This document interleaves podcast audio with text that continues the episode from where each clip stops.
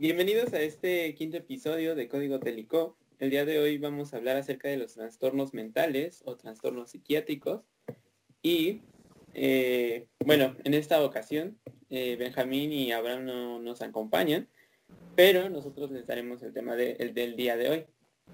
Para empezar, nos gustaría decir que como ustedes deben de saber, existen muchos trastornos, eh, como lo es el trastorno de depresión, la esquizofrenia, el trastorno de ansiedad, de bipolaridad, de demencia, de déficit de atención, el TOC, la claustrofobia, etcétera. Ah, no, esa es una fobia. Mira, eso es algo importante, que no es lo mismo un trastorno mental o una fobia, ¿o sí? Las fobias pueden ser catalogadas como trastorno mental según la persona. Bueno, según la rama de la psicología que sigamos. ah, ya. Pero en general no. O sea, las fobias son más como miedos que, que trastornos. Pues sí, ¿no? Y bueno, para comenzar con este capítulo, eh, bueno, para, vamos a aclarar que cada uno de nosotros investigó o buscó alguna una poca de información sobre algunos de estos trastornos, por lo que nosotros les vamos a dar nuestra opinión desde el trastorno que nosotros investigamos. Entonces, ¿alguien sabe qué son los trastornos mentales? Eh... Hombre, ni idea. Pues por favor, que no que inicie, ¿no? Porque se ve que él es un poco más letrado en este tema. Así Ah, ya. Bueno, son alteraciones en el falo encefalorraquídeo del cerebro. No, lo estás leyendo, ¿verdad? Son alteraciones. No, ni siquiera es real. son alteraciones en el, cerebro que causan distintas afecciones al individuo. Así es. Eh, produciendo como un cambio en su ánimo, en su pensamiento o incluso en su comportamiento. Eh, nuestra siguiente pregunta es, ¿cómo se puede identificar un trastorno eh, de este tipo en una persona? Pues como lo decías tú, que por su forma de ser o cómo cambia su comportamiento, pues uno se da cuenta de que esa persona no está bien. Bueno, al menos así, no viéndolo de un punto de vista tan específico o como algo más banal, pues simplemente ves cómo cambia de un comportamiento pues común para nosotros a, a, pues algo que al menos en nuestra realidad no está bien o que nosotros percibimos algo diferente. Y de hecho ya no te veamos ok. Por ejemplo, eso es diferente. Pues sí, y hay que aclarar que tanto hay trastornos de mentales que se pueden notar a simple vista y otros que no. Y también hay diferentes niveles en ciertos trastornos. Vamos a decir que los trastornos depende de cada uno las personas y de las circunstancias y que no son permanentes a veces o a veces son como dependiendo de la situación. A veces se pueden sobrellevar, vaya. No es como algo severo.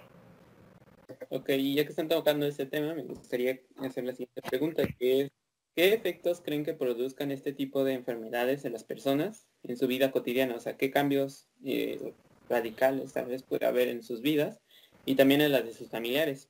Que pues afecta en, en grandes, depende también de la enfermedad, bueno, del trastorno, pero afecta tanto a las personas que lo rodean como principalmente al quien lo sufre, ¿no?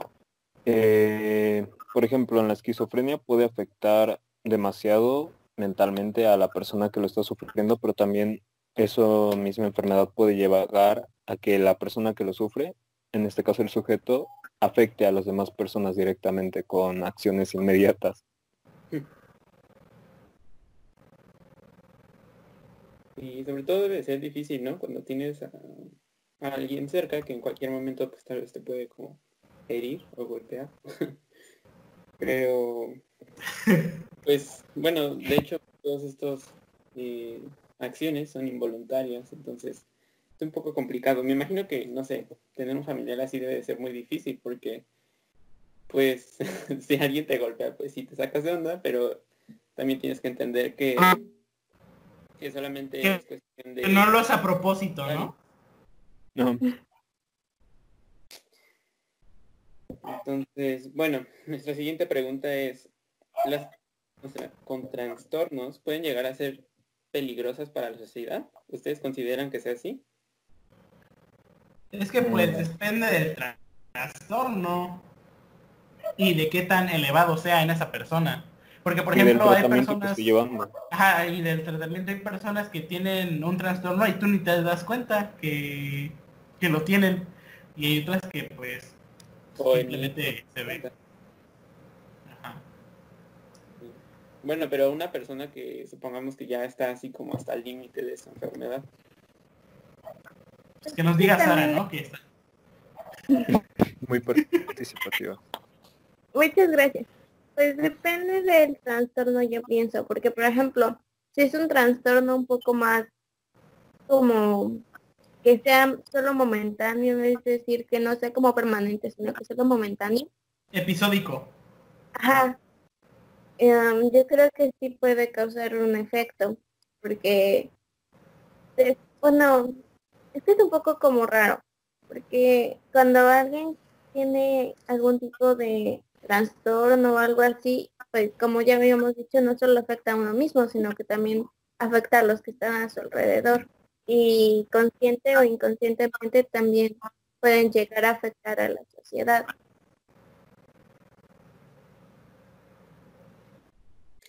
Y si llegara a ser el caso, o sea, supongamos que ustedes son las personas que pueden como modificar la ley. Eh, modificarían la ley para que una persona que pues tiene estos tipos de trastornos ya como muy desarrollados, eh, pues dejara de tener como esa oportunidad, no sé, de estar en, en la sociedad, de salir a la calle o algo así. O sea, de que esa persona eh, como que estuviera recluida, ¿no? ¿A eso te refieres? Yo Pues es- creo que Bueno, que. Sara hable. No, no, no, no, está bien. Es más, me voy a salir. Pues yo creo que Soy necesario en esta llamada.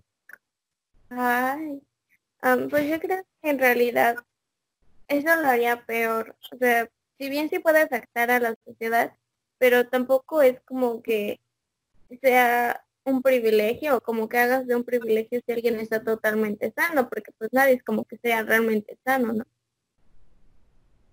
Yo estoy loco. La verdad, sí. La verdad es que sí. No, pero pues también lo que yo iba a decir es que, por ejemplo, hay hospitales psiquiátricos que es que tratan de todo ese tipo de enfermedades y, y trastornos y yo creo que es algo bueno. Y yo pensaba que ibas a decir que, o sea, que si esa persona hacía algo, que hubiera represalias contra esa persona. Pero Ah, pues no. yo quisiera agregar al- algo que, que a lo mejor mucha gente no sabe que hay pues leyes en varios países que hacen que esa, como esa persona no está en sus facultades mentales, no se le puede pues culpar, ¿no? De lo que está haciendo, ¿no? por si pues, alguien no lo sabía. Pues sí, pero para ese caso, pues ya tendría que estar diagnosticado, ¿no? O sea, Ah, claro, ejemplo, con personas diagnosticadas. Debe estar diagnosticado y no sé, siento que tal vez no privarlos, pero sí seguir su tratamiento bien y sí darles un buen tratamiento y ofrecerles un médico. Yo opino lo mismo. Pues, yo también. Eh, no sé si alguno de ustedes sabe acerca de qué métodos utilizan para tratar a las personas que tienen estas enfermedades. ¿Y les gustaría compartir sobre eso? Pues está desde medicamentos hasta tratamientos con electroshock. Ok. ¿Y creen que algunos de estos métodos- Ok. No, o sea, sí, pero quiero retomar mi pregunta. eh, a- bueno, cuestionando lo siguiente. Si ustedes creen que algunos de estos métodos pueden llegar a ser como eh, perjudiciales para el paciente. O sea, que tal vez no, no son tan buena idea. Sí. Sí, Y más cuando se abusa o al contrario, como no se da un seguimiento. Porque, por ejemplo, hay mucha gente que abusa de medicamentos muy fuertes o psicotrópicos para controlar sus enfermedades que lo que hacen no es controlarlas, al, al, contrario, o sea, empeoran. Y también cuando no se le da un seguimiento al tratamiento, eh, pues terminas igual que como estabas. Ajá, por ejemplo, lo que dijo Jorge del tratamiento de la dosis alta y así. Eh, los medicamentos para tratar este tipo de enfermedades son muy fuertes y son muy adictivos. Entonces puede pasar de ser un tratamiento para una enfermedad a causar una nueva adicción a una droga. Por ejemplo, quiero voy a compartir esto así rápido. Mi mejor amiga tiene una enfermedad de ese tipo y pues necesita sus medicamentos, ¿no? Pero generalmente tiene como descansos y no puede tomar sus medicamentos en ese tiempo para evitar que se genere la adicción. No, incluso esos medicamentos, o sea, ese para, es como descanso del que hablas, no solo se da en ese tipo de enfermedades, también en muchas que también requieren medicamentos fuertes y que cada ciertas temporadas las personas que pues padecen esas enfermedades lo tienen que dejar. Pues es un, pequeño dato curioso. Y como otro dato curioso, como otro dato curioso también, hay como maneras muy sencillas para remediar o para como detener un poco este tipo de enfermedades o como trastornos, dependiendo de cada paciente. Por ejemplo, a veces es como un poco más grave y sí se necesitan de los medicamentos, pero a veces es un poco más sobre el tipo de ambiente en el que estás y cómo te puedes como desintoxicar de ese tipo de ambiente. Sí, depende mucho de la gravedad del asunto. Eh, siguiente pregunta es, ¿cómo es que pueden llegar a bueno, a contraer estas enfermedades? O más bien, ¿cuáles son algunos de los factores de riesgo que pueden generarlas? Pues por lo que yo he investigado, hay varias razones, pero no hay ninguna en específica en varias por ejemplo, genético, o puede ser porque tuviste alguna experiencia muy fuerte y eso te provocó un trauma. O sea, eh, por lo, hay varias razones, pero no es como que haya una en específico para la mayoría. No sé si, desconozco la verdad si en una si hay una razón en específico, pero en la gran mayoría no. Es que cada uno de los trastornos diferentes tiene como una manera diferente de llegar, o sea, de acoplarse al, huésped, por así decirlo, que pueden llegar a ser desde genéticos, por errores en el parto, golpes contundentes o el buscar protegerse desde el huésped hasta el mismo cerebro, busca proteger al, al paciente y entonces eso es lo que genera en varios casos la enfermedad. En algunos otros casos pueden ser imágenes o como momentos traumáticos. Pueden ocasionar. O también, eh, pues, por así decirlo, lo que te rodea. Así, ah, justo. Pues eso les puede generar un trauma. porque te ríes? En... porque te trabaste. Sí. Ah, bueno, la gente que vive en zona de guerra, o a lo que yo iba con el ambiente que te rodea, pues eso también te puede traumar yo también encontré que algunas personas generan trastornos según eh, el funcionamiento de su cerebro. O sea, es un estudio que no está como súper comprobado, pero sí es como un indicio que, pues debido a que los cerebros de todas las personas funcionan diferente, pues algunas tienen como activadas o desactivadas algunas partes que, que, pueden influir como de repente tener uno de estos tipos de trastornos. Entonces, nuestra siguiente pregunta es, ¿Conocen a alguna celebridad o algún famoso que tenga alguno de estos trastornos? Sí, Jorge. Claro. Porque sabía que ibas a decir eso. Mira, yo en un comercial de, no sé si era de YouTube o de, o de, ¿cómo se llama? O de la tele. No sé si lo ubican, tal vez los chairos sí o sea, la gente que ve la voz y Televisa y así, Ah, entonces a sí. esta Lele Pons, que creo que presentó la voz en una de sus tantas ediciones, que tiene Tourette, eh, esa enfermedad que hace que digas groserías. Y pues a- en la tele eh, no se nota nada de eso, pero que según va a sacar ella como un documental de su vida y que eh, va a hablar de eso. Y ah, bueno, es como lo, lo que he visto yo. Y Edgar Allan Poe, que según tenía esquizofrenia, pero no sé si sea tan cierto. Sí, era cierto. Silvia Plath,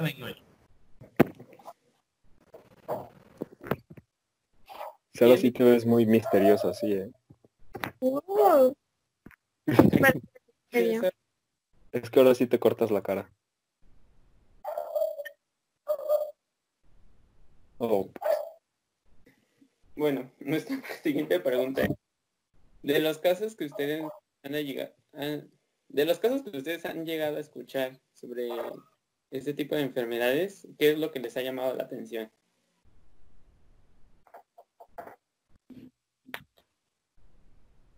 Pues a mí me ha llamado mucho la atención que hay dos maneras en que puedes como generar o desarrollar estos tipos de trastornos y el primero es lo genético, que a veces puede ser desde que, no sé, tu, tara- tu tatarabuelo lo pudo tener tu madre, tu padre, tu abuelo.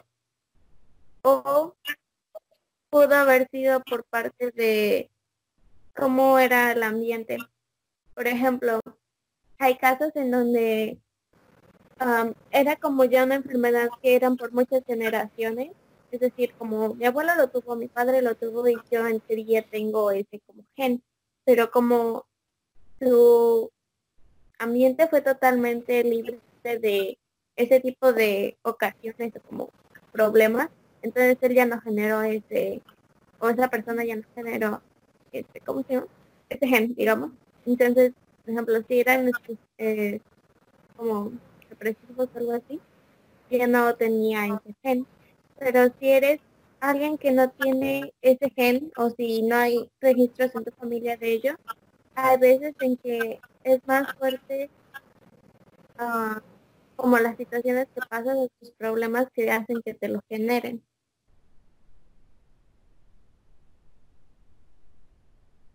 Ok. A mí me llamó la atención es como, pues también es la parte de genética que Luis menciona, o sea, cómo una experiencia traumática puede influir en que desarrolles una enfermedad así tan fuerte, ¿no? O sea, debe de ser muy difícil como vivir todo el tiempo eh, como tal vez atemorizado o pensando en que no puedes controlar como pues tus acciones, porque literalmente es como que otra eh, pues sí, como que algo te controla y tú no lo puedes decidir y eso me parece como que muy eh, impactante. ¿Vas a decir algo, no? ¿no? ¿Por qué? Que te vi con ganas. La siguiente pregunta es, ¿las personas con enfermedades mentales son diferentes a nosotros? ¿Y por qué? Eh, Mm, pues no es que sean diferentes, es que viven experiencias diversas a las de nosotros. O sea, tal vez nosotros jamás vamos a, bueno, ojalá nunca padecer de ese tipo de enfermedades. Y, o sea, imagínate las experiencias que viven esas personas. Pues no creo que sean, o sea, tan diferentes. O sea, tampoco quiero decir que sean iguales, porque obviamente las, las capacidades de uno correspondiente al otro van a ser diferentes. Y no, no importa que tengan enfermedad o no. Pero respecto a humanidad, moralmente son iguales a nosotros, ¿sabes? Y también éticamente. Y, y el hecho de que estén enfermos no va a cambiar en nada eso. No sé si es a lo que se refería Uriel o... Sí, totalmente. Ah, bueno, pues ahí tienes. Pues ahí está la respuesta. Sí.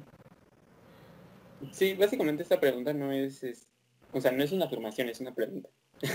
y, y como el, el objetivo de esta pregunta es como saber, o sea, n- Jorge sé, comiendo cereal. la- que las personas pueden como juzgar tan solo con su mirada a las personas que son diferentes.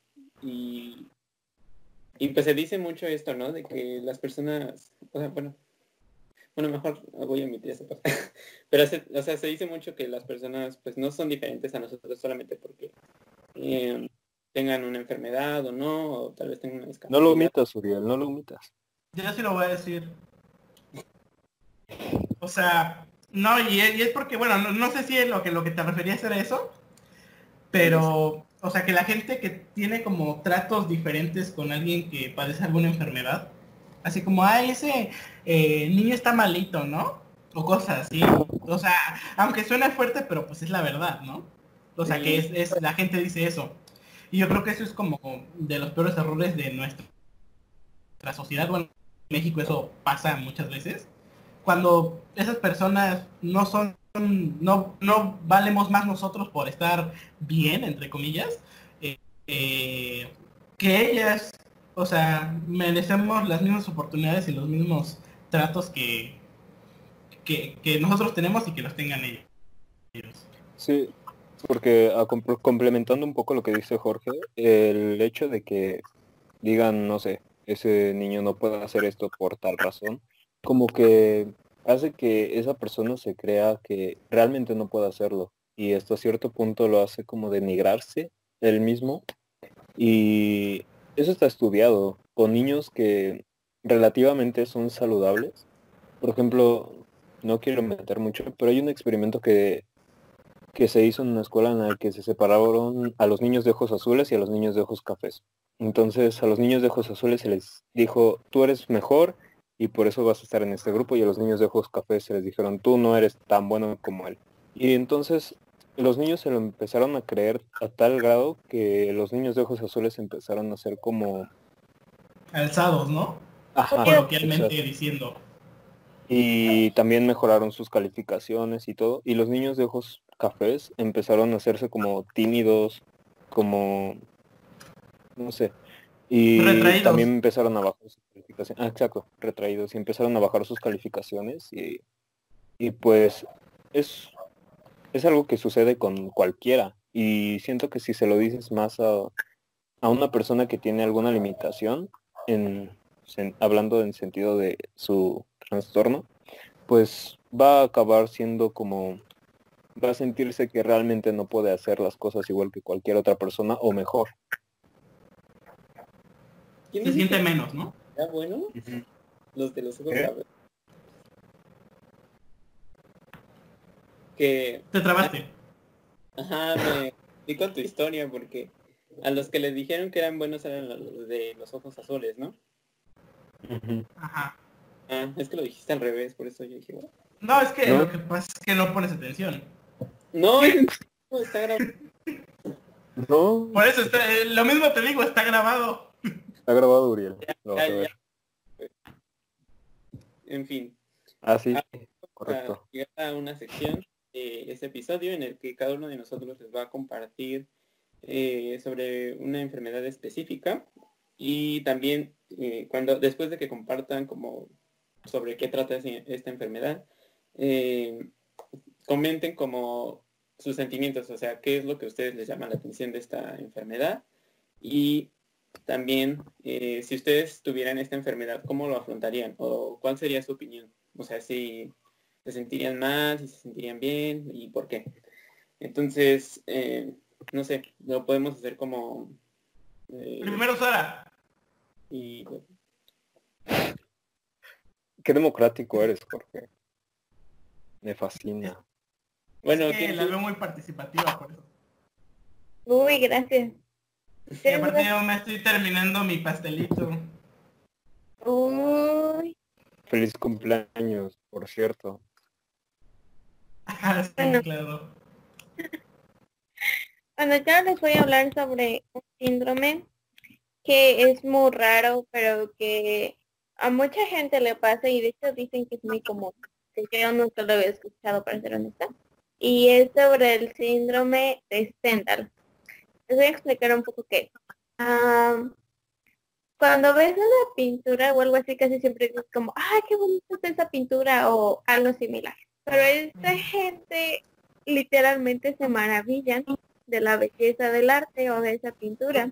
Entonces empiezan a tener como náuseas, algunos se desmayan o ajá, se ponen como raros, raros en el sentido de que les impacta. Ajá, o sea, básicamente como que se maravillan demasiado o se maravillan tanto que pues estos se desmayan, tienen alucinaciones o sueños sobre la pintura o algo así, o cosas parecidas más, más bien. Esta enfermedad fue registrada desde 1700 más o menos, pero se le dio el nombre de un pintor porque según él le pasaba mucho y cada vez que terminaba una obra este, se maravillaba tanto que se desmayaba. Entonces, de lo que había hecho, ¿no? Ya uh, lo hice. Así es, es que la belleza del arte. Y bueno, hubo apenas un caso, bueno, apenas entre comillas, que ya tiene un poco de tiempo, y este fue en, en Italia, en un museo, en el, bueno, justo en el Museo del Vaticano. Y fue sobre, bueno, un señor de 70 años que estaba viendo como muchas obras y que le estaban gustando mucho, pero sobre todo le llamó la atención una que es el nacimiento de Venus, que es, yo creo que es bastante famosa. Muy bien. y Y bueno, se sorprendió mucho este señor y de hecho sí se desmayó y muy, bueno, sus familiares se preocuparon porque habían pensado que tal vez era como un ataque al corazón o como algo similar por su edad. Sin embargo, cuando empezaron a como, yo sé que como empezar a investigar y demás, se dieron cuenta que le pasó este síndrome. Y según, eh, digamos, el testimonio de él decía que era tan maravilloso o que le pareció tan hermosa esta obra de arte que simplemente como que se impactó demasiado. Pero lo curioso es que mucha gente que ve este tipo, bueno, sobre todo esta obra de arte, mucha gente le pasa eso y que de hecho en el Vaticano están bastante acostumbrados a que pase este tipo de cosas. Y incluso tienen como un equipo que está al instante. Muy bien, eso está. Se rumora que hasta salió el Papa, ¿no? A ver qué Así, Así es, el Papa. Pero ¿cuál de todos? Y si en tu caso, Sara, tú tuvieras esa ese tipo de trastorno, o sea, ¿cuál sería tu opinión? ¿Tú crees que te sentirías bien o mal eh, en cuanto a ello? No lo sé, es que, por ejemplo, si es alguien como muy apasionado al arte, yo creo que es muy difícil, ¿no? Porque literalmente ves una pintura de arte y te desmayas. Pero, por ejemplo, o sea, yo no soy alguien así como tan curta como para decir, oh, sí, es que esta pintura está como súper genial o demás. Sino que yo creo que sí es un poco difícil porque, o sea, no creo que sea una manera fácil de lidiar porque es como cualquier cosa realmente te puede afectar. No sé si me da a entender. O sea, si hay una imagen que es igual como muy genial o como está así muy Impresionante. Como ese episodio de Los Simpson cuando Homero se enamora de, un cuadro, ¿no? No sé si lo han visto. Sí, sí, sí, de hecho lo vi para esto. Dije, ay, capaz que sí pasa. Y la verdad es que sí creo que sí porque no, o sea, imagínate estar caminando y como que digas, ah, qué pintura tan bonita o qué estatua tan bonita y pum, te desmayas.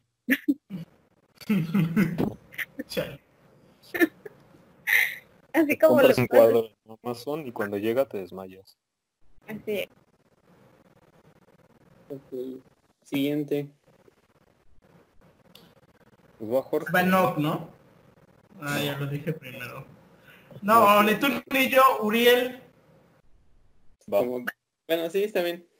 Yo investigué acerca como del trastorno obsesivo compulsivo, compulsivo, mejor conocido como TOC.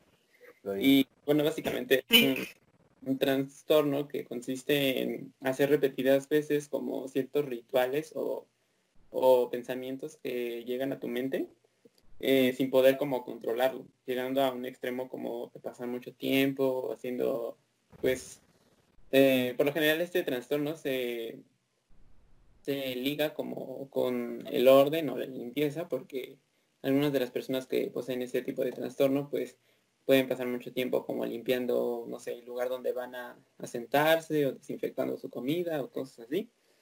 Entonces, eh, pues lo que hace este trastorno es que cuando una persona tiene como esta necesidad de tal vez estar en un lugar ordenado o un lugar limpio, eh, pues pasa mucho tiempo eh, procurando que sea así, ¿no? Y bueno, yo vi una, bueno, en una, en una serie yo había una, un una personaje que... Bueno, un personaje que tenía ese trastorno y básicamente como cada que se ponía nervioso eh, limpiaba algo y era como la forma en la que se tranquilizaba, por así decirlo. Y la historia de este personaje es que cuando era pequeño, eh, sus, sus, padres le, le, daban como los cubiertos y les decían que los limpiara. Y entonces a ella eh, le gustaba mucho como limpiarlos hasta dejarlos súper limpios. Y desde ahí como que fue desarrollando ese tipo de trastorno. También me imagino que había otros factores como tal vez herencia o algo así. Pero pues así es como desarrolló su trastorno, ¿no? Al menos como por la obsesión de limpiar. Y lo que yo pienso es que, no sé, debe de ser como complicado pues tener un trastorno así, o sea, que sea tan fuerte tu necesidad de, estar seguro de estar en un lugar como desinfectado y limpio, debe ser como que, eh, o sea, sí es bueno, sobre todo ahora en tiempos de contingencia, pero, pero debe de ser. O sea, si llegar a un punto de exagerar, ¿no? y, y, bueno, no sé, yo me identifico un poco como que con este trastorno, o sea, no porque lo posea, sino porque eh, siempre como que me gusta como tener las cosas ordenadas y como limpias. Porque eres bien obsesivo, ¿no?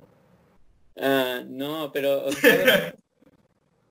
cada vez que, que, por ejemplo, ordeno algo, también como que a veces intento soltarme porque digo, tampoco no debo ser tan obsesivo. O sea, no sé si puedes desarrollar este trastorno solamente como por, o sea, como por hacer este tipo de acciones constantemente, pero pues uno no sabe, ¿no? y, pues ya esto es como lo, lo que me llamó la atención de este trastorno. Bueno, como ahorita Enoch... Eh, Quién sabe, maybe si lo tiene, pero en bajo nivel. Ah, no, yo porque no, no, no, no tiene su cámara. Ahora ya aprendió por una silla, ya voy yo. Eh, pues yo como había dicho, eh, quería hablar de, bueno, yo investigué sobre la esquizofrenia, que creo que es una de las enfermedades más famosas, ¿no? Que existe en general, ni siquiera mental, por así decirlo. Y pues, ¿qué decir que no se haya dicho ya, ¿no? De la esquizofrenia, pues es una enfermedad que, eh, como hablamos en un principio, no tiene un origen como tal, o sea, un, algo que lo provoque como tal, eh, se puede dar por genética, por experiencias fuertes, por tal vez golpes, como dicen, ¿no? Y hay diferentes niveles. O hay unos severos que lo experimentan varias veces al día o, pues una vez al día y así, ¿no? Que es como lo más fuerte.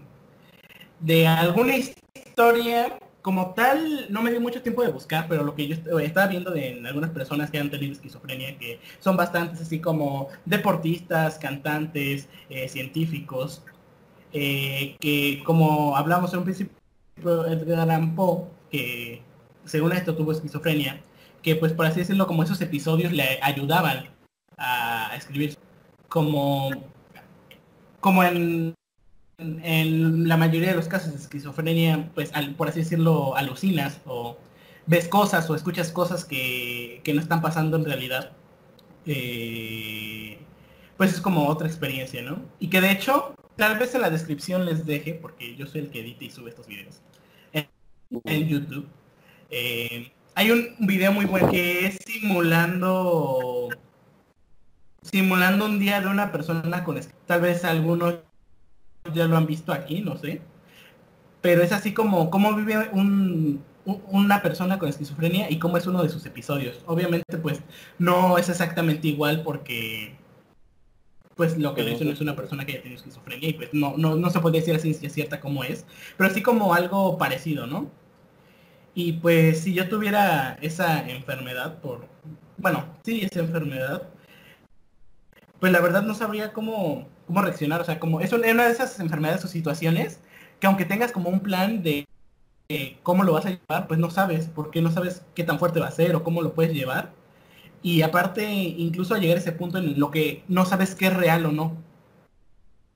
O sea, a lo mejor, según tú, es una de tus alucinaciones y no, y no es cierto, o al contrario, es lo que pasa. Como que tu mente te engaña, ¿no? bueno, yo investigué acerca de el trastorno de personalidades múltiples, hoy en día llamado trastorno de personalidad disociativa, que bueno, es bastante famoso, ¿no? De hecho, es de los más conocidos. Y básicamente es un trastorno que se crea a partir de un momento desagradable de la vida. Eh, este sí se crea a partir de un momento en el que no quieres recordar, que no quisiste vivir. Digamos, por miedo, por porque simplemente no es un momento que quieras recordar en tu vida. Y este tipo de momentos son los que generan nuevas personalidades, que son las que dentro de la cabeza del personaje o de la persona que está sufriendo esto, pues son las que vivieron ese momento, ¿no? Entonces puede llegar a tener desde dos personalidades ah, infinitas y estuve viendo varios casos, de hecho. Uno es de una entrevista policial que se, le hace a un, bueno, una persona que fue detenida, ¿no? Esta persona tiene, me parece, tres personalidades, una que se llama Mike, otra que se llama Paul y otra que no me acuerdo su nombre, pero es como la que lidera todo. Eh, que también es otra cosa. Son varias personalidades, pero hay una que lidera a todos todo el tiempo. como em, en drama total, ¿no? No sé si vieron esa serie. La chica, ¿era chica o un chico el que tenía muchas personalidades? Ni idea. Ah, no me acuerdo, pero sí me acuerdo que, que había uno. Es que quería contar esa referencia, perdóname. Ah, ya. Pero también se puede ver en una película del universo de Mirror, que es básicamente lo usan como un superpoder, en el que eh, bueno, las personalidades son diferentes, actúan de manera diferente, tienen diferentes conocimientos y todo eso es cierto hasta el punto en el que llegan a la bestia, ¿no? Pero bueno. Y también encontré otra cosa que me llamó bastante la atención, que es un canal de YouTube, eh, que es más famoso de lo que yo creí, la verdad. Que básicamente es una chica que tiene distintas personalidades y de eso trata su canal. Hace vlogs y estuve viendo un video que se llama 50 cosas sobre nosotros, nosotras, perdón, que básicamente es ella con sus otras personalidades contestando diferentes preguntas, como cuál es nuestro mi color favorito y cada una de sus personalidades lo responden y una dice que el blanco, otra que el rojo y así. Y entonces puede llegar a ser bastante, no sé, cómico a veces incluso, el hecho de que una personalidad ame, no sé, por ejemplo, el helado de limón y otra personalidad lo odia. Entonces puede llegar a ser así de fuerte los cambios.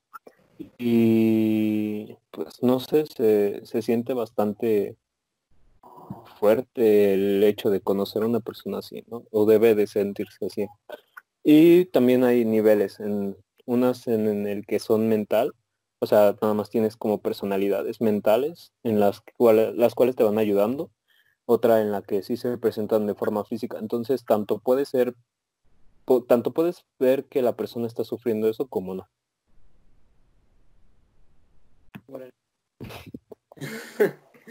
sí, pero se supone que en esa enfermedad hay, o sea, la persona puede llegar a controlar las personalidades, ¿no? Bueno, ya había visto algo así.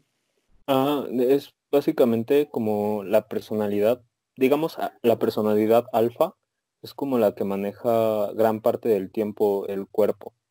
Y por el nombre por el que se conoce a la persona, básicamente. Pero o sea, por así decirlo, lo original, ¿no? De la que controla. Básicamente. La verdad que sí es de esa persona. propia persona.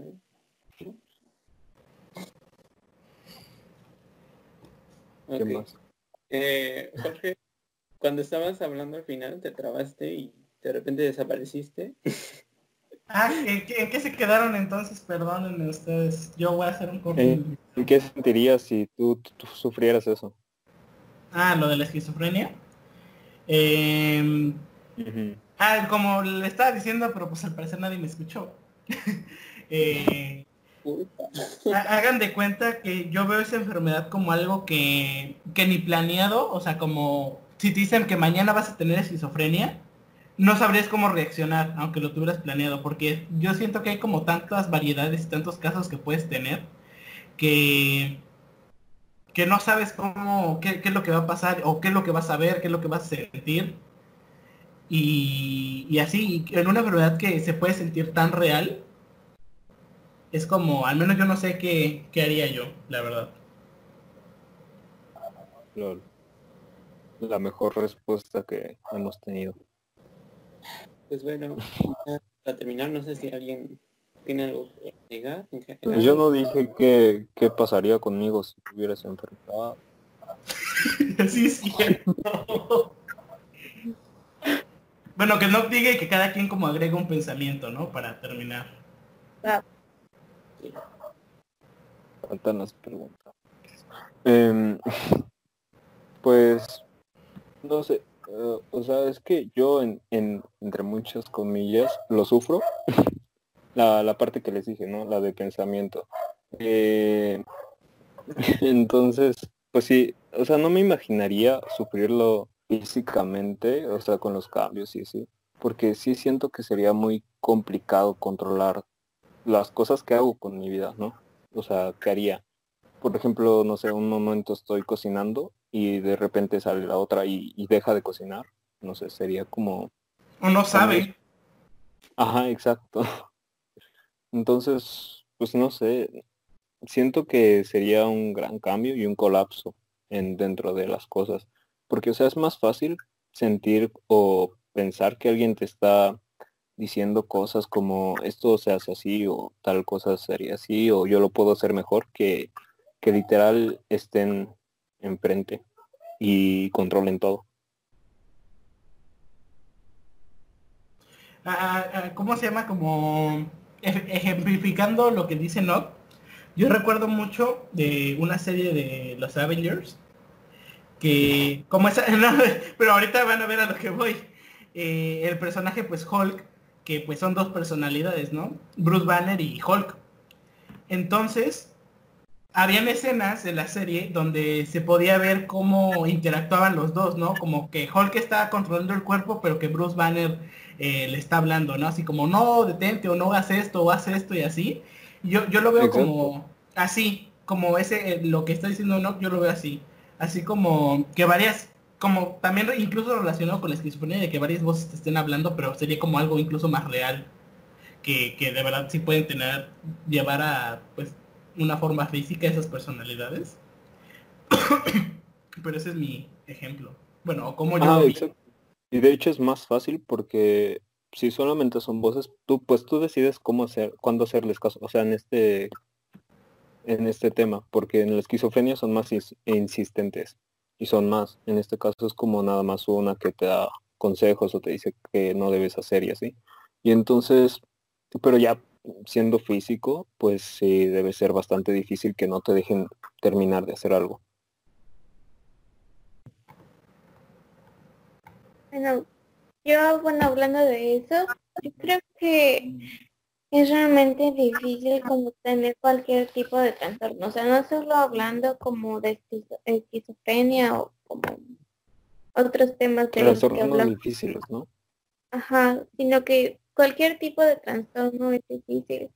No sabemos realmente cómo se puede llegar a sentir la persona, no sabemos cómo se pueden sentir sus familiares, tampoco sabemos las circunstancias o por qué pasa por esos momentos.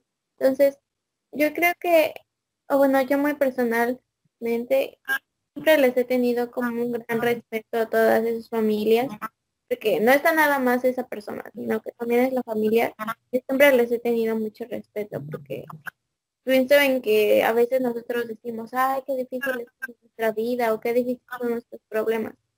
Pero a veces no ponemos en contexto algunas cosas que ni siquiera hemos vivido o algo así.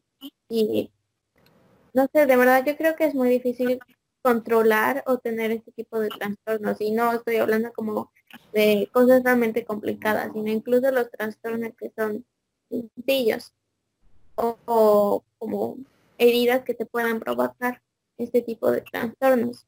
Entonces, en mi muy humilde opinión, yo pienso que no, no debemos de criticar a personas que tienen este tipo de trastornos y decir como, ay, es que tal vez sea muy dramático tal vez sea por esto, sino que simplemente tratemos como, es que ni siquiera podemos comprender porque hay muchas cosas que pueden afectar y no.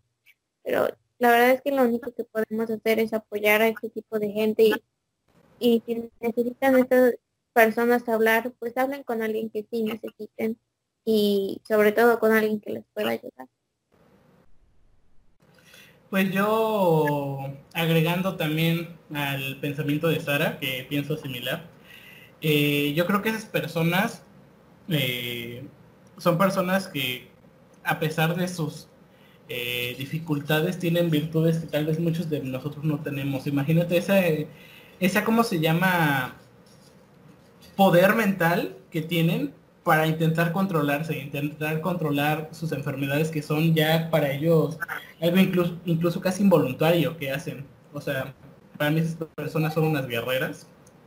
Eh, por, sea por el más mínimo trastorno o enfermedad o hasta el más severo. Y sí, como dice Sara, hay que apoyar a esas personas, hay que apoyar a la familia de esas personas en el caso de que conozcas a alguien o que o así, o que alguien de tu familia esté así. Y claro que es difícil como interactuar con esas personas. Bueno, al menos a mí en lo personal se me hace muy difícil interactuar con esas personas porque no, no, no sabes qué decir. No sé si a alguien más le pasa eso, ¿no? Pero que esa persona no sienta que... Yo creo que es como el error, que creo que lo tocamos antes, que se sienta diferente, ¿no? A, todos nosotros. Eh, que, que, por lo que está pasando ella es diferente y aparte diferente en un mal sentido. Y pues como lo yo decía, simplemente tiene otras virtudes que nosotros no tenemos. Y eso yo creo que incluso las hace en personas más especiales. Exacto, o sea, que no sé, creo que lo que quieres decir es que no se sientan rechazadas, que no se sientan menos, que no se sientan como degradadas ante la sociedad. Exacto. Y, pues sí, sé que, o sea, porque lo he vivido con varias personas y con distintas enfermedades, eh, pues sé que a veces es difícil y que a veces en ocasiones no se sabe qué hacer ni qué decir. Y pero la mayor parte del tiempo pueden llegar a ser personas totalmente, no voy a decir normales, pero pues comunes, que ni siquiera se nota. Ajá, que no se nota lo que por lo que están pasando. Entonces no sé si si en algún momento te llegan a decir, pues es porque confían en ti, ¿no? Y si están poniendo esa confianza en ti, pues no la, no la tires. Pues creo que no tengo mucho que agregar más que que, podamos apreciar eh, nuestra salud mental y física también. Y, pues sí que como dijeron mis amigos. Con pinches. Con pinches. Me regañan. que podamos eh, pues apoyar a esas personas. Si tenemos la oportunidad de apoyar a una persona directamente, pues hacerlo. Y, y, también es muy importante que nosotros no nos confundamos. O sea, a lo mejor porque nosotros tal vez tenemos cierta eh, obsesión o o declinación a hacer algún tipo de acción que esté ligada a algún trastorno, también que no pensemos que ya tenemos ese trastorno, tenemos que recordar que, pues tenemos que estar como medicados y pues sí, ya, diagnosticados, ¿no? Entonces, pues... De hecho, eso responde a, la, a una de las preguntas que hiciste, de las primeras, de, en, bueno, cómo se se sabe que se tiene la enfermedad, ¿no? Y en qué momento se, conoce eso.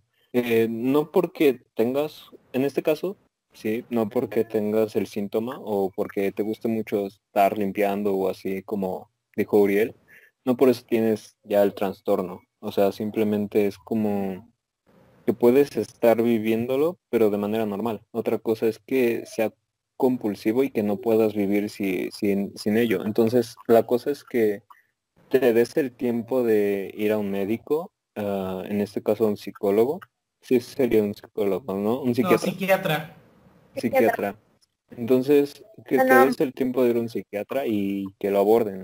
O sea, que se te dé un diagnóstico correcto y que sea pues bien revisado.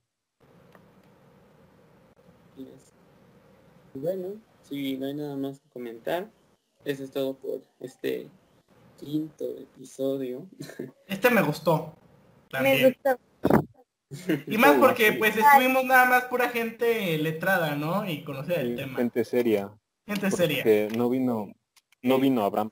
Entonces, Y bueno, esperamos que hayan disfrutado de este episodio, que lo puedan compartir y que sobre todo les dé algo de qué hablar y de qué pensar. Y bueno, esto es todo y adiós. antes de que te despidas, quiero decir que Jorge les va a poner el, el link para la página de Instagram abajo en la Ah, descripción. claro, ya hay una página de Instagram y aparte eh, al- algunas referencias o videos de estos temas que tratamos la voy a, también los voy a poner para pues gente que quiere investigar más o que le interese más eh, este tipo de temas, eh, pues pueden ahondar un poco más, ¿no? En todo lo que estamos hablando, que pues nosotros no, no somos unos profesionales o algo, o personas que siguen a ello, pero pues quisimos aportar nuestro granito de arena. Así es. Ah. Y si tienen algunas sugerencias sobre qué tema quieren de que hablemos o como algún tipo de cosa que queramos hablar, pues, obviamente estamos no quiere decir que nos hayamos quedado sin temas. Bueno, No. Tenemos muchos temas. Hay una lista. Tenemos listos. así es. Y bueno, ahora sí, adiós. Bye.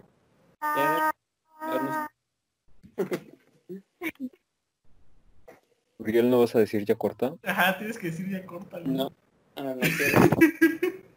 sí, córtale. Acórtale.